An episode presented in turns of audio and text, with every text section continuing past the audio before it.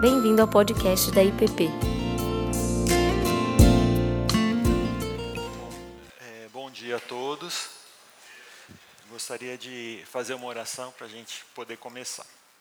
Senhor, nós te agradecemos por essa oportunidade que temos de estarmos juntos, reunidos, e pedimos que o Teu Santo Espírito nos ajude a compreender as responsabilidades que nós temos no Teu reino, aquilo que podemos cooperar, Senhor, para que o Teu reino realmente seja estabelecido entre nós, para que possamos ser vitrines, Pai, daquilo que o Senhor tem preparado para todos. Pedimos isso em nome de Jesus, Pai. Amém. Então, hoje a gente vai dar sequência na, no estudo das parábolas, falando sobre essa parábola das, das dez minas. O texto está lá em Lucas, no capítulo 19. Nós vamos ler do versículo 11 até o versículo 27. Lá diz assim: Ouvindo eles estas coisas, Jesus propôs uma parábola, visto estar perto de Jerusalém e lhes parecer que o reino de Deus havia de manifestar-se imediatamente. Então disse: Certo homem nobre partiu para uma terra distante, com o fim de tomar posse de um reino e voltar. Chamou dez servos seus, confiou-lhes dez minas e disse-lhes: Negociai, até que eu volte. Mas os seus concidadãos o odiavam e enviaram após ele uma embaixada, dizendo: Não queremos que este reine sobre nós. Quando ele voltou, depois de haver tomado posse do reino, mandou chamar os servos, a quem dera o dinheiro, a fim de saber que negócio cada um teria conseguido. Compareceu o primeiro e disse: Senhor, a tua mina rendeu dez. Respondeu-lhe o Senhor: Muito bem, servo bom, porque foste fiel no pouco, terás autoridade sobre dez cidades. Veio o segundo dizendo: A tua mina rendeu cinco. A este disse: Terás autoridade sobre cinco cidades. Veio então outro dizendo: Eis aqui, Senhor, a tua mina, que eu guardei embrulhada num lenço, pois tive medo de ti, que és um homem rigoroso, tira-lhes o que não puseste e ceifa o que não semeaste. Respondeu-lhe: servo mau, por tua própria boca te condenarei. Sabias que eu sou homem rigoroso, que tiro o que não pus e ceifo o que não semeei? Por que não pusesses o meu dinheiro no banco? E então, na minha vinda, o receberia com juros. E disse aos que assistiam: Tirai-lhe a mina e dai ao que tem as dez. Eles ponderaram: Senhor, ele já tem dez. Pois, pois eu vos declaro: a todo o que tem, dar-se-lhe-á, mas o que não tem, o que tem, lhe será tirado. Quanto, porém, a esses meus inimigos, que não quiseram que eu reinasse sobre eles, trazei-os aqui e executai-os na minha presença. Essa parábola, ela, ela lembra uma outra, né? Alguém tem em mente qual, a, qual parábola ela, ela a dos talentos, né? E é interessante que, embora a gente tenha essa associação, existem diferenças entre as parábolas. A das minas, ela foi falada para os, os discípulos na cidade de Jericó, e a dos talentos em Jerusalém. Nas minas são dez servos e na dos talentos são três. Nas minas, os recursos são 365 gramas, assim, essas, essas minas que foram dadas, ou seja, uma mina valia aproximadamente 365 gramas, o que dava para a subsistência de 100 dias. Seria como se fossem 100 moedas de denários, né, que é a moeda do, do salário de um dia. Já os talentos é uma quantia muito maior. Se for em ouro, ela varia entre 25 a 35 quilos e é o suficiente para alguém é, sobreviver né, 18 anos. Então é, é bem diferente assim a, a, questão do recurso. E a distribuição também é diferente nas parábolas. A das minas, todos ganharam uma mina, eram 10 servos, 10 minas. na dos talentos diz que foi proporcional à capacidade que cada um tinha de gerir aquele talento. E o motivo da ausência do servo, do, do senhor, numa era uma coroação e na outra era uma viagem. Então, muitos autores acreditam que, embora elas tratem de assuntos parecidos, elas são parábolas distintas e foram faladas em momentos distintos. Mas uma coisa elas têm em comum: a gente tem um Senhor que se ausenta e um Senhor que retorna para prestar contas. Então, essa é, é a semelhança que a gente tem nas duas parábolas. O contexto delas é, é interessante que quando Jesus conta essa parábola, provavelmente o, o pessoal é, da época, eles devem ter associado essa parábola a uma história que realmente aconteceu. Quando Herodes, aquele que mandou matar as crianças em busca de Jesus, morreu, ele deixou quatro filhos no seu testamento para serem os herdeiros do reino.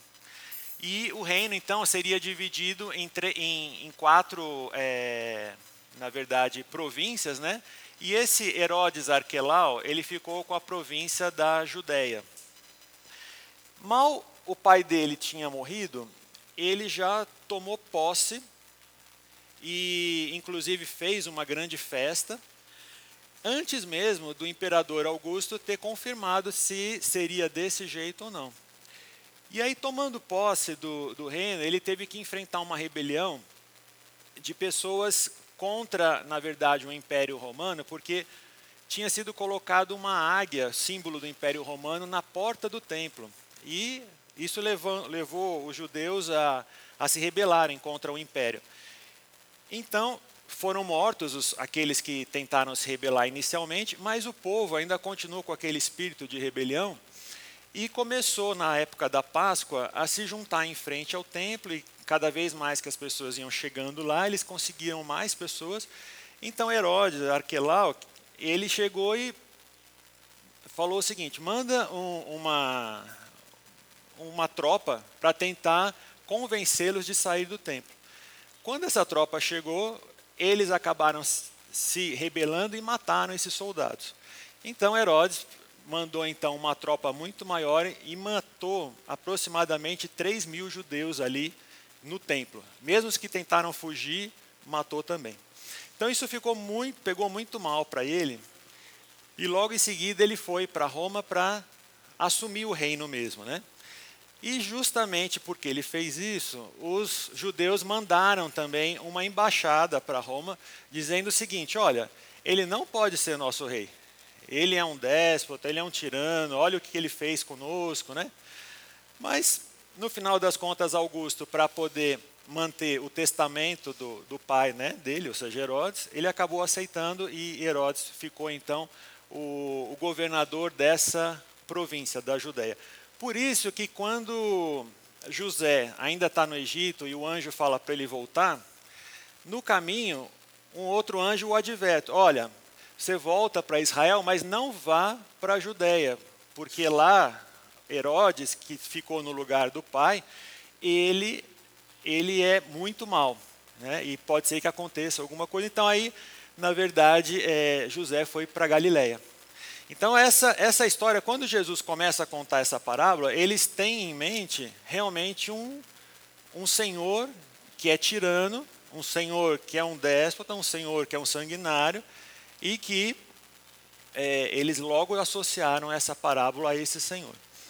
Bom, um outro detalhe que ele, que ele fala na questão da parábola é sobre um senhor e seus servos. Né? Naquela época, eles tinham a, a CLT deles. Então, eles tinham assim uma espécie de um contrato em que os servos eles eram obrigados a prestar contas para os seus senhores e eles poderiam, por exemplo, dos negócios, eles poderiam tirar uma parte para sua subsistência, mesmo sendo servos.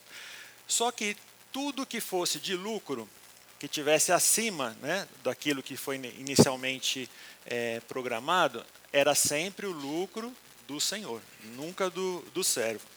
E o que, que eles poderiam fazer? Eles poderiam cultivar, né, eles poderiam criar animais, eles poderiam fazer comércio, Então, eram várias as atividades.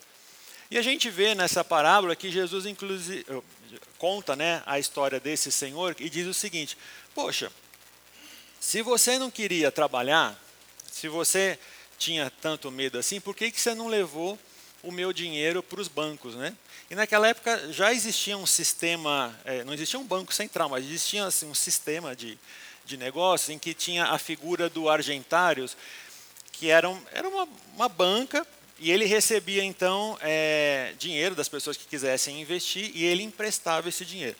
Aí a taxa oficial na época era de 8% para quem pegava o empréstimo, mas no paralelo chegava até 40%, né? Os, cambistas da época. Então, realmente, as pessoas poderiam investir. Né? E esse servo, assim, se ele tivesse, vamos supor, pego aí uma taxa de 6%, em 20 anos ele teria dobrado aí o, o capital dele sem ter feito absolutamente nada. Um outro aspecto, assim, no contexto é, dessa parábola, é que naquela época existia também é, mais ou menos no século II depois de Cristo, existiu esse livro, ainda, ainda existe até hoje, esse Zoar, que eram os principais rabinos daquela ocasião. Eles fizeram tipo um, um comentário bíblico, né, do Pentateuco e de alguns outros livros também. Então, ou seja, como estudar a Bíblia da época. E nesse livro, nesse comentário, eles citam uma parábola que já existia naquela época.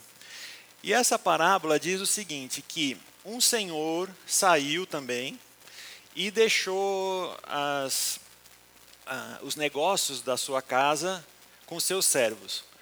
O primeiro, quando ele voltou, ele entregou de volta. Ou seja, ele guardou aqueles recursos e entregou para o seu senhor. E ele foi elogiado por ter feito isso, ou seja, por ter guardado o dinheiro tanto foi elogiado que ele se tornou governante daquela casa. O segundo, ele perdeu. Perdeu todo aquele recurso que o Senhor tinha deixado. E aí o que aconteceu? Ele, o nome dele, a herança, a família foi toda destruída. E um terceiro perdeu uma parte e deixou uma outra parte com, digamos, um amigo para cuidar. Esse daí foi preso até que se soubesse, ou seja, o que aconteceu com o dinheiro que tinha sido entregue para o amigo. Se aquele dinheiro tivesse rendido, ele seria liberto. Se o dinheiro tivesse sido perdido, ele também receberia a punição. Então, essa parábola é a parábola que existia na, naquela época. Então, assim, quando Jesus conta uma parábola parecida, em que os servos é, tiveram muito, muito lucro, isso era completamente fora o que estava se esperando para aquelas pessoas. Então, mais uma vez, Jesus é como se, que a gente viu lá é, no Sermão do Monte, a ética de Jesus é completamente diferente aqui. Porque se esperava o quê? Que o servo fizesse o mínimo necessário, e só por ele ter feito o mínimo necessário de guardar o dinheiro, ele já seria elogiado. E aí Jesus fala que não, esse que fez o mínimo necessário vai ser punido. Né? Ou seja, para que é, seja elogiado, para que novas responsabilidades sejam dadas, Jesus está dizendo o seguinte: olha, você precisa negociar, precisa lucrar, precisa progredir. Né? É mais ou menos o, o mandato cultural de Gênesis, ou seja, quando Deus nos dê, dá a, a, instrução de multiplicar, encher a terra. Né? Então é mais ou menos o que, o que Jesus está dizendo. Então, eu queria é, comentar com vocês três aspectos assim do, obviamente, desse servo que simplesmente guardou, né? ou seja, aquele servo que não fez nada além do que seria esperado para que ele fizesse, né? Então ele chega para o seu senhor e diz: Eis aqui, senhor, a tua mina. Eu guardei embrulhada num lenço. Né? Então, essa é, a, é a, a frase dele. E, como a gente viu, se fosse para os religiosos da época, isso daí já seria um grande avanço. Mas, na ética de Jesus, as coisas não são bem assim. E o que, que ele alega para ter feito isso? Ele diz: Eu tive medo, porque és um homem severo, tiras o que não pusestes e colhes o que não semeaste. Então, mais ou menos o seguinte: ele está dizendo, olha, eu sabia que o Senhor é um homem inflexível, porque esse, esse severo aqui do grego é escleros, né? aquela palavra que a gente usa de aterosclerose, né? que são artérias duras. Então, o esclero é duro. Então, ele sabia assim: olha, que o Senhor é um, é um Senhor duro, inflexível, sem misericórdia. Então, eu tive medo por conta das características. Ou seja, ele ainda está pondo a culpa no, no Senhor. E se a gente pensar nessa, nessa história né, da época, né, ou seja, de Herodes, realmente Herodes era um, era um homem duro. Agora, vamos pensar na, na parábola. A gente tem um, um senhor que, quando volta, ele entrega para aquele que ganha, que consegue multiplicar por 10, ele entrega 10 cidades para ele tomar conta. E o outro entrega 5, ou seja, é um senhor que, na verdade, não é um senhor inflexível. Pelo contrário, é um senhor que sabe valorizar a responsabilidade de cada um. E tanto é que ele delega tarefas, né? E aí então ele está dizendo, olha, eu sei que o Senhor é severo, que o Senhor tira, ou seja, onde não pusesse, ou seja, o Senhor é cobiçoso. Né? Ele está dizendo isso, olha, você, o Senhor é um Senhor cobiçoso. O Senhor quer que os outros trabalhem para você enquanto a gente, é, enquanto o Senhor fica aí passeando. Então, é mais ou menos isso que o que ele está dizendo para ele. Agora, se a gente pegar a parábola e o Senhor sendo Jesus, é, será que essa é uma visão adequada que a gente pode ter? Ou seja, primeiro, que Jesus disse: nós não podemos fazer nada sem Ele. Então, ou seja, tudo que nós temos, né, tudo que nós usufruímos, é de Deus. Ou seja, então, primeiro, não existe isso, tiras o que não puseste, porque tudo, na verdade, vem do alto, né? E colhes o que não semeaste, ou seja, tudo nos é dado. E aí, essa história, eu acredito que foi uma, uma perspectiva. Vamos, vamos imaginar que realmente ele tivesse sendo sincero, de que ele teve medo, né?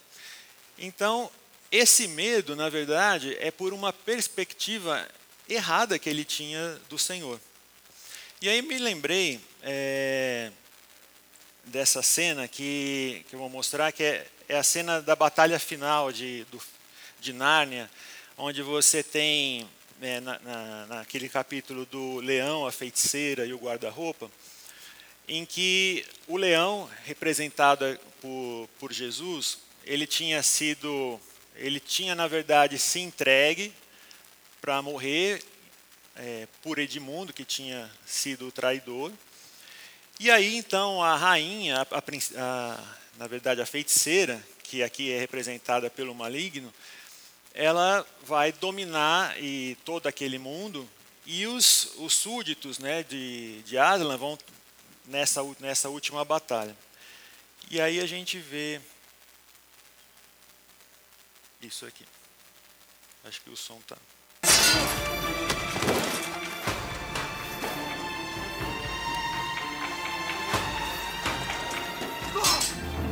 Hurrah!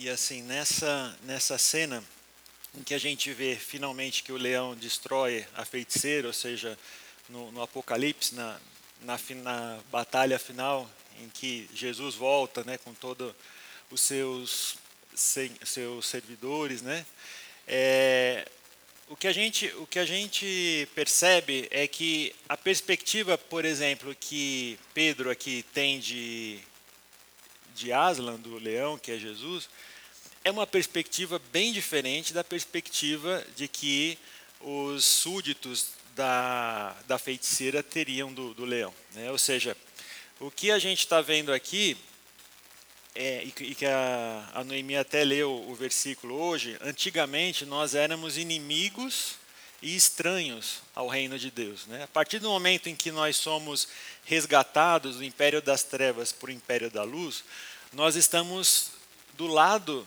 de Aslan, nós estamos do lado correto. Né? Isso me lembra também, é, dizem que na época da, da guerra da, da secessão, a guerra civil nos Estados Unidos, é, teve um, um, uma reunião com os generais e, a, inclusive, a União estava com risco de, de perder essa batalha. E aí, então, após o general expor o plano de batalha, ele diz assim para Abraham Lincoln, ele fala, olha, eu espero que Deus esteja do, do nosso lado, né?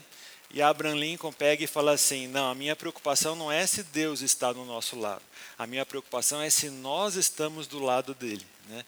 Porque às vezes a gente quer trazer Deus para o nosso lado para vencer as nossas batalhas, e essas batalhas não são as batalhas de Deus. Né? E aqui eu acredito que a perspectiva é justamente essa. Então ele disse que ele tinha medo né, daquele senhor.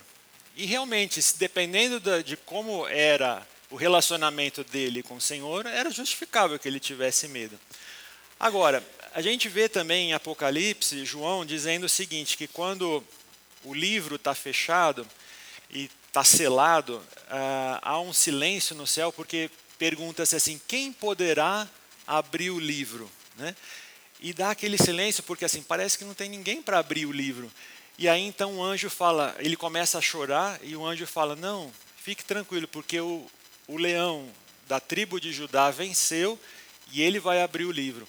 E aí, João, quando ele fala isso, João diz isso assim: Olha, depois eu vi um cordeiro que parecia ter sido morto. Ou seja, João não via o leão, João via o cordeiro. Então, essa é a perspectiva, ou seja, é, o leão, nós estamos do lado do leão, então, ou seja, não tem por que a gente ter medo do leão, né?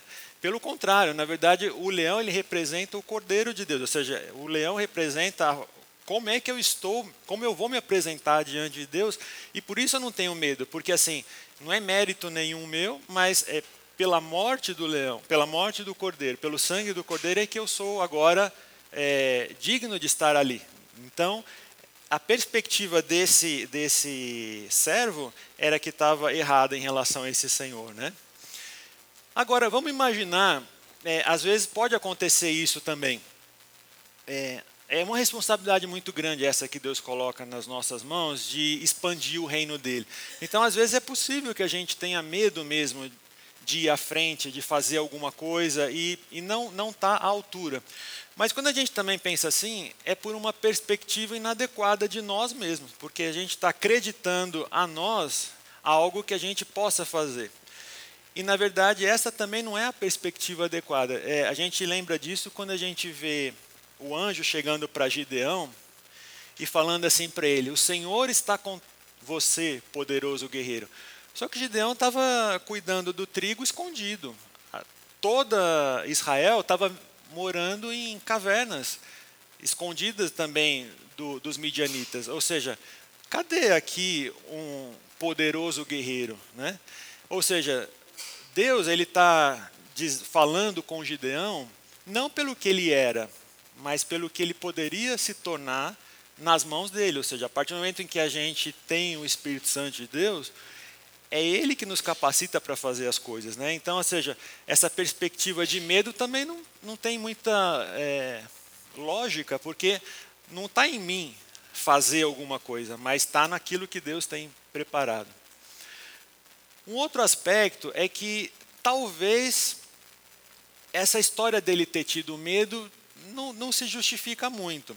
Eu, eu, vou tentar falar por que, que, eu, que eu acho isso. É, às vezes eu, eu, eu atendo pessoas assim, que nem o Batman e a, e a Mulher Maravilha, e chegam assim falando o seguinte: olha, eu estou muito preocupado com a minha saúde. Aí a pessoa está muito acima do peso, não faz exercício, come de tudo que vem né, na, na cabeça, está com a pressão alta, está com a glicose alta, colesterol alto, alguns ainda fumam também. E aí chegam e falam: Eu estou muito preocupado, eu estou com medo que possa acontecer alguma coisa. Né? Aí, bom, aí a gente faz toda uma avaliação e fala: Olha, realmente, né, precisa cuidar melhor da sua saúde. Então, precisa tomar um medicamento para pressão, precisa fazer um exercício, precisa modificar os hábitos da alimentação. Aí a pessoa, ah, tá. Um ano depois ela volta assim.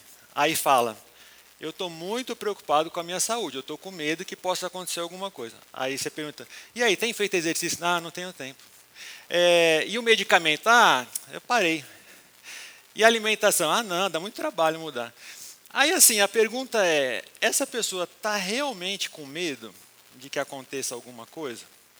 Ou seja, aquele, aquele servo né, que disse que, que estava com medo, se ele realmente tivesse medo, ele não teria feito alguma coisa, se ele realmente acreditasse que ele teria de prestar conta, se ele realmente acreditasse que algo ruim poderia acontecer com ele, caso contrário, ele não teria feito alguma coisa. Então, eu, eu tenho a impressão que ele não tinha medo, na verdade.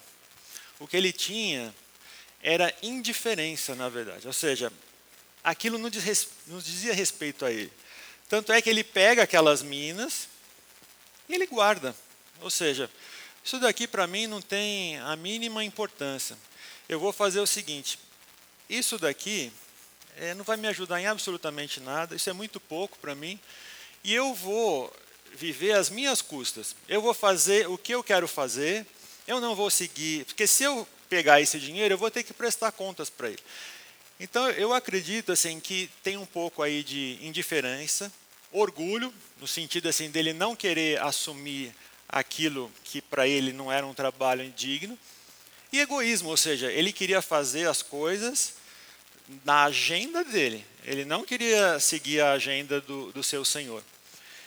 Por isso que ele é, é, criticado, né? ele é dito assim, servo mau, né? ou seja, você poderia ter feito as coisas, né? e você não fez. E, e, e, ele é julgado pelas próprias palavras dele. Né?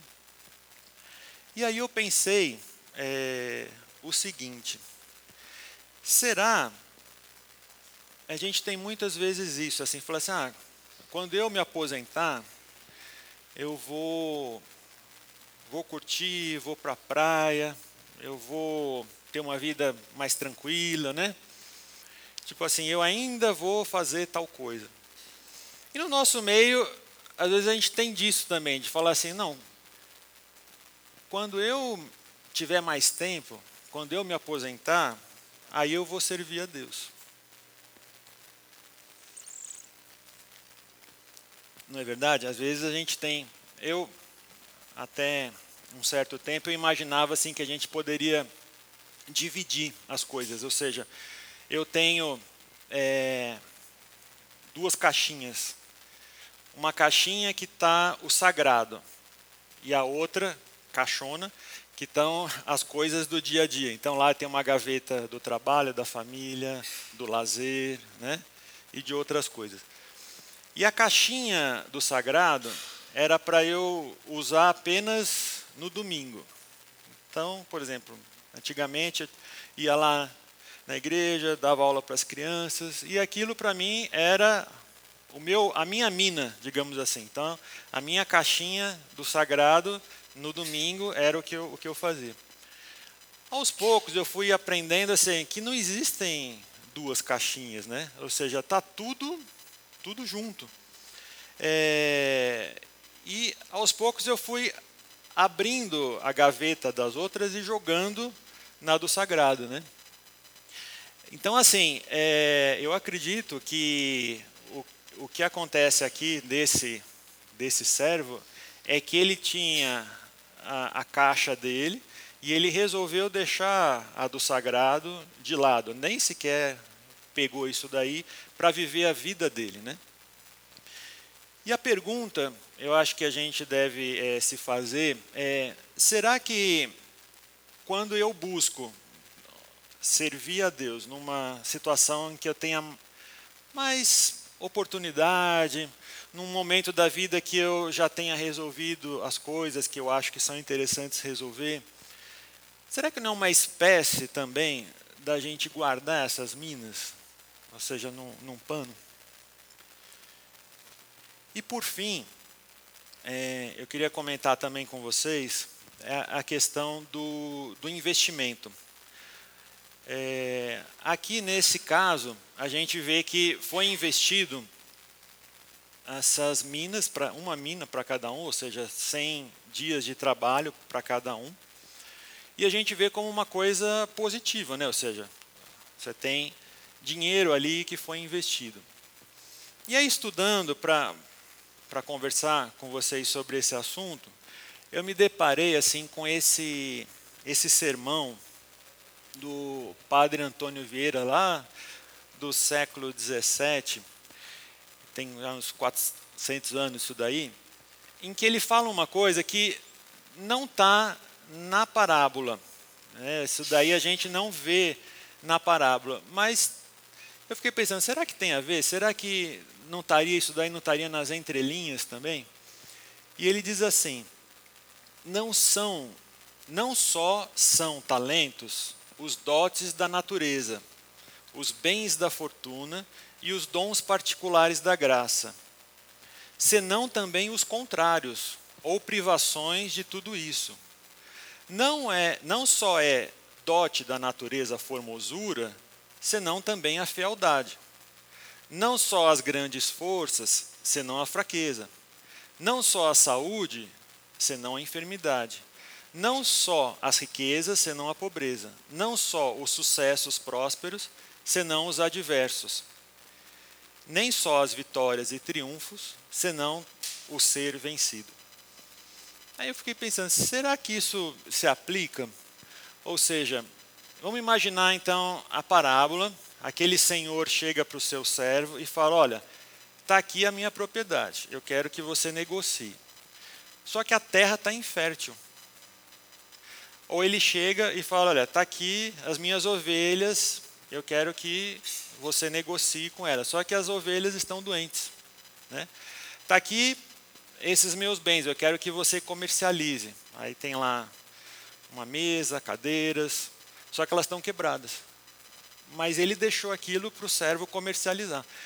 Será que Deus faz isso com a gente também? Será que ele dá coisas que num primeiro momento a gente vai pensar, poxa, mas isso daqui é prejuízo, né? Por exemplo, é, às vezes eu posso ter um filho que tenha problemas, né? Às vezes eu posso ter um filho que não seja tão obediente, que esteja usando drogas. Às vezes eu posso ter uma situação dessas em que a gente vai pensar, mas isso não é uma mina, né? Isso é um prejuízo. Às vezes eu posso ter uma situação de relacionamento familiar que não seja a melhor, né? E aí você vai falar, mas isso não é uma mina, isso para mim é um prejuízo. Naquela outra parábola dos talentos, o, o Senhor, ele distribui o talento conforme a capacidade de cada um. E aí a pergunta, eu acho que a gente tem que se fazer é: se eu recebi determinada situação para ser responsável por ela, é porque Deus sabe que eu tenho a capacidade de passar por aquilo. Né? E Ele não quer simplesmente que eu entregue aquela situação, o meu filho do jeito que ele está, né? a minha família do jeito que ele está, o meu trabalho do jeito que ele está, ou mesmo eu do jeito que eu estou. A gente não tem aquele hino que diz eu venho como estou, mas embora a gente vá a Deus como está, eu acredito que no final das contas a gente não vai chegar do jeito que a gente chegou no começo, senão né, qual é a, a vantagem, né? Então, eu fiquei pensando, será que ele tem razão nisso? Será que, por exemplo, José iria dar razão quando José foi vendido como escravo, quase sido morto antes? E aí ele chega para trabalhar, lá na casa do Potifar e ainda é acusado injustamente e vai para a cadeia. Será que José, naquele momento, ele ia ver aquilo como uma mina, ou seja, como um investimento de Deus para a vida dele? Mas a gente sabe que no final das contas, quando ele se revela para os irmãos, ele fala: Olha só, o que vocês fizeram foi errado. O mal que vocês tentaram contra mim, Deus reverteu em bem, né? Porque graças a isso a vida de muitos foi preservada. Ou seja, José pegou uma coisa que era um prejuízo, né, um revés, e transformou aquilo em algo grandioso. Eu acredito que é, tem poucos José, como na parábola do, dos talentos, você tem um que ganhou cinco talentos, talvez no mundo sejam poucas pessoas que ganhem cinco talentos para poder passar por isso e se tornar primeiro-ministro do Egito. Né? Poucas pessoas talvez tenham uma consistência para passar por isso. Mas todos nós temos a consistência para receber uma mina. Né? E o que, que a gente faz com essa mina? Seja ela a, a um primeiro momento boa ou ruim. Às vezes a gente pensa assim, ah, eu preciso aprovar as 10 medidas contra a corrupção no Congresso, eu preciso frear, eu preciso a corrupção, eu preciso trazer, distribuir a riqueza no Brasil. Mas a, às vezes a, eu não tenho isso, essa atribuição, às vezes eu tenho uma mina só. Às vezes a minha atribuição é, é dar um sorriso, é escutar uma pessoa, às vezes é estar ali presente, né? Essa é a, é a minha mina. E quanto que Deus não vai fazer com isso, né? E quando a gente passa por uma situação que a gente, no primeiro momento, a gente pensa que é um, que é um revés, o que Paulo vai dizer lá em Romanos é assim: nos gloriamos nas tribulações porque sabemos que a tribulação produz perseverança. A perseverança, um caráter aprovado, e o caráter aprovado, esperança. Ou seja, a gente passa por uma situação que, num primeiro momento, possa ser desfavorável, mas aquilo traz quando a gente negocia com aquilo, aquilo traz assim uma esperança muito grande nas próximas situações que a gente venha vivenciar. Então, é, o, o que eu queria que a gente pudesse pensar agora, assim, em pequenos grupos de quatro a seis pessoas, é, é nesses três aspectos, né? O primeiro é essa perspectiva de Deus né? ou a forma como eu me vejo. Em, alguma, em algum momento, é, ela já influenciou o meu ato de servir a Deus? Como ele, por exemplo, ele via o Senhor como um tirano, alguém que estava ali para tirar o prazer dele, para oprimi-lo, né? Será que eu, eu já vivenciei isso com Deus e isso me afastou ao invés de me aproximar? E será que a forma como eu me vejo hoje, né? Também me afasta assim de servir a Deus por ver que eu não tenho capacidade de produzir algo útil. A, a segunda coisa para a gente perguntar também a nós mesmos é, é aquilo que eu falei, ou seja, eu adiar o meu serviço a Deus até um momento favorável para mim, né? da minha vida, em que as coisas estejam mais tranquilas. Né? Também a gente poderia é, encarar isso como uma, uma forma de você guardar a mina, até porque a gente imagina que a gente vai sobreviver até esse momento. E se não acontecer isso, né? Ou seja, e se eu tiver de prestar contas antes? Como é que seria, né? É aquela história que, que eu comentei assim, tem pessoas que pensam assim, quando eu me aposentar, eu vou servir a Deus. Se essa frase é verdadeira, quando eu me aposentar eu vou servir a Deus, a pergunta é: e hoje? Quem a gente está servindo? Se não é a Deus. Né? E a terceira é para aqueles que, que vivenciam isso ou já vivenciaram, isso que acontece na nossa vida, né? que foge ao nosso controle, que são coisas que nós não gostaríamos que acontecessem. Será que eu posso também encarar isso como uma mina, uma forma de eu pegar aquilo que eu acho que é um grande prejuízo? Será que aquilo pode se transformar em algo útil no reino de Deus? Então a ideia era a gente conversar sobre isso. E aí depois, se vocês tiverem alguma dúvida, o Tiago vem aqui para responder todas. Então fiquem à vontade para a gente conversar sobre isso. Fica achando que é só o que é grande que importa.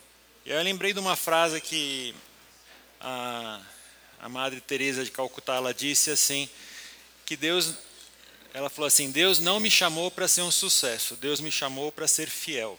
Né? Então é, eu acho que a gente pode ser fiel nas, nas pequenas coisas, né? ou seja, no nosso dia a dia. E eu acho que é um aprendizado, ou seja, como é que no meu dia a dia eu posso é, usar essa mina? Uma coisa que tem me ajudado muito é é o projeto Vocatio, que é justamente eles abordam ali no, nas nossas atividades profissionais, mas não só profissionais, né, de uma forma geral, como é que no nosso dia a dia a gente pode transformar isso, ou seja, essas minas, né? Então eu eu incentivo quem quem ainda não não conhece que conheça porque é, é bem interessante, justamente por causa dessas, dessas discussões, né? Al, alguém quer comentar, certo? então tá. Tudo ok? Ah, o Miranda.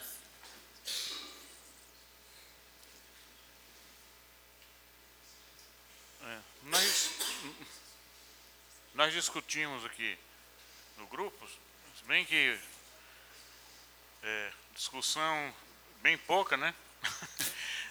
Mas é o seguinte, uma coisa que a gente vê é que não só nessa parábola, mas nas outras, Jesus tenta botar na cabeça da gente o próprio caráter de Deus, como ele age, de maneira que a gente possa ser transformados de acordo com o que ele é.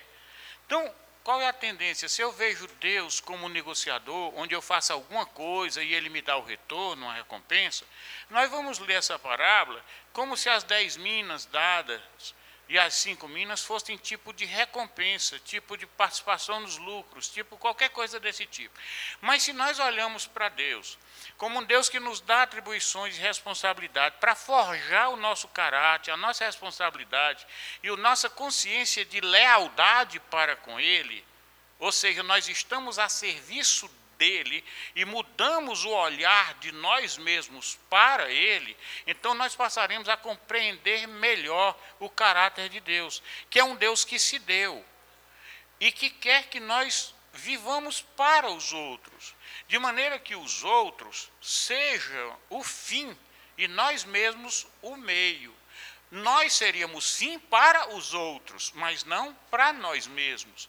As parábolas todas mostrando que Deus não é um Deus negociador, mas é um Deus que investe nos seus filhos para formar os seus filhos de acordo com a sua semelhança, como se ele ainda tivesse no sexto dia da criação, entendeu? E as parábolas, elas apontam todas na mesma direção, revelar quem Deus é a nós.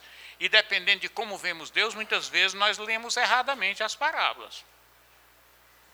Verdade.